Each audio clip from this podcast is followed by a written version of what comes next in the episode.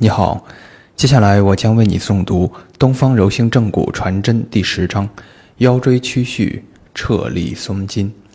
腰椎手法与技巧。腰椎口诀：三指抻臂分层进，筋松力撤，腰背轻。腰椎曲序一中底，盆端盘移克心心。在坊间流行的正骨技术中，腰椎手法多用搬动，以侧搬、斜搬常见。通常情况下，搬完即意味着正骨程序完成。东方柔性正骨疗法在腰部的正骨程序相对而言比较复杂，强调撤、领、整、灸四大程序法诀，其中首要是撤法。撤是什么？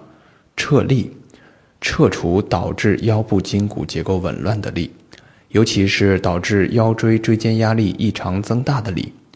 这个力可能来源于从一端椎骨顶推而来的力，或者从两端向中间夹挤的力。腰椎间盘为什么蜕变？椎间盘长期处于超负荷状态，压力及其分布异常，椎间盘局部压强过大。并同时存在侧屈压力、扭转力等异常应力。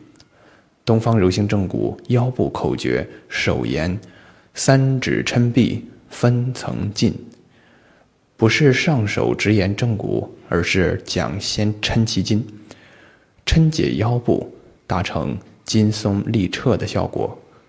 目标直指腰椎间及腰底间压力的降低。因此，腰椎前后及左右。胯腰底的软组织，皆应成为关注与抻解的对象。腰椎曲序一中底，调腰椎曲序必须要以骶椎、骨盆调整为先。骨盆悬移不纠正或纠正不够彻底，骶椎失中，腰椎曲序的恢复将是困难的。因此，盆端才能。盘移，椎间盘的状态才会得到较为彻底的改善。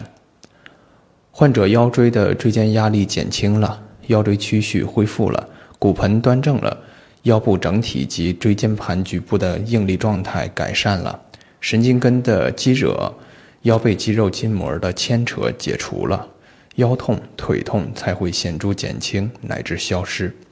这个诊疗过程就其主体而言。通用于腰三横突综合征、腰椎管狭窄症、腰椎间盘突出症、腰椎滑脱综合征等几乎所有腰部力学结构紊乱性疾患。当然，不同病症治疗侧重点、局部细节及精细化治疗目标肯定有所差别，灸之所在自然不同。腰椎柔性正骨手法一。指推手法，在腰椎上采用的指推法以静态指推法为主。患者体位：俯卧位，医者站立于治疗床旁，双手指分别在患者腰部双侧同时进行静态指推法操作，以食、中、无名三指或拇指为主，以适用方便为要。推棘突。可以从棘突侧边或棘突上部着手进行操作。推横突，可以推横突根部，或推横突背部，或推横突远端。推横突根部对老年患者尤佳，可有效防止手法源性横突骨折。操作时，根据腰椎移位的方向，推棘突或横突可灵活组合，双手指配合进行针对性操作。手指着力部位可根据需要取舍。二，掌压手法，条件许可的情况下，在腰椎棘突上可行腰椎的静态掌压法或动态掌压法操作。腰椎掌压法可以用掌拨棘筋法、掌压闪桥法和掌压离合法三种手法中的一种单独操作，或两种或三种组合进行操作。具体操作方法见第五章相关内容。目标腰椎移动的动作过程。掌压时，目标腰椎以其下关节突关节为原点，其上关节突向下做远离上位椎体下关节突关节面的运动，即目标椎体的上关节突以一定节律重复进行其关节离合的动作。当目标腰椎受掌压之力做点头往复运动时，主要牵拉松解的是位于该椎体与其上位椎体之间的黄韧带等软组织结构，包括该水平的黄韧带、棘上韧带、后纵韧带、前纵韧带、硬棘膜、马尾神经以及椎间盘等。腰椎掌压法也可以在一定程度上。改善腰椎关节突关节面的异常对合状态。腰部理筋手法：一、直接理筋。患者取俯卧位或坐位，以俯卧位为主。操作以抻筋为主，直接对腰部软组织施以抻解。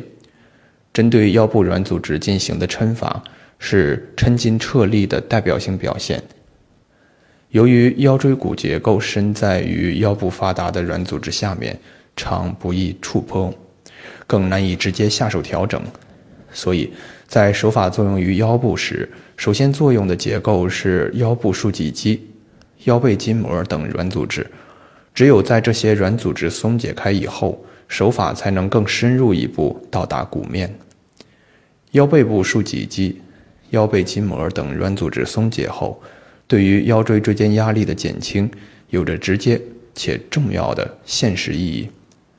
操作时，三指抻臂分层进，分别用双手的食、中、无名三指吸定腰部两侧目标软组织，感觉指下部位分层次进行抻筋操作。见于二百二十四页图十杠四。二、间接理筋。间接理筋即。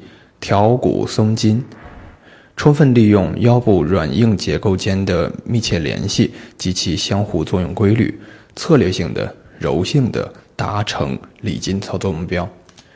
在对骨盆结构进行精细化调整后，腰部软组织即刻会有很好的松解表现，由僵硬紧绷变为松软如棉，期间并没有进行软组织操作，因而常常令人惊讶不已。肋龙及股骨的调整步骤，也是腰臀及背部间接松筋的重要操作内容。腰部正骨及理筋手法的操作技巧。腰椎正骨与全身其他骨结构的调整一样，应严格遵循撤、领、整、灸四大程序法诀进行操作。腰椎曲序一中底，通过对构成骨盆的骶椎髂骨的精细化调整，来达成腰椎屈曲的调整整复，是腰椎柔性正骨的重要技术思路及方法。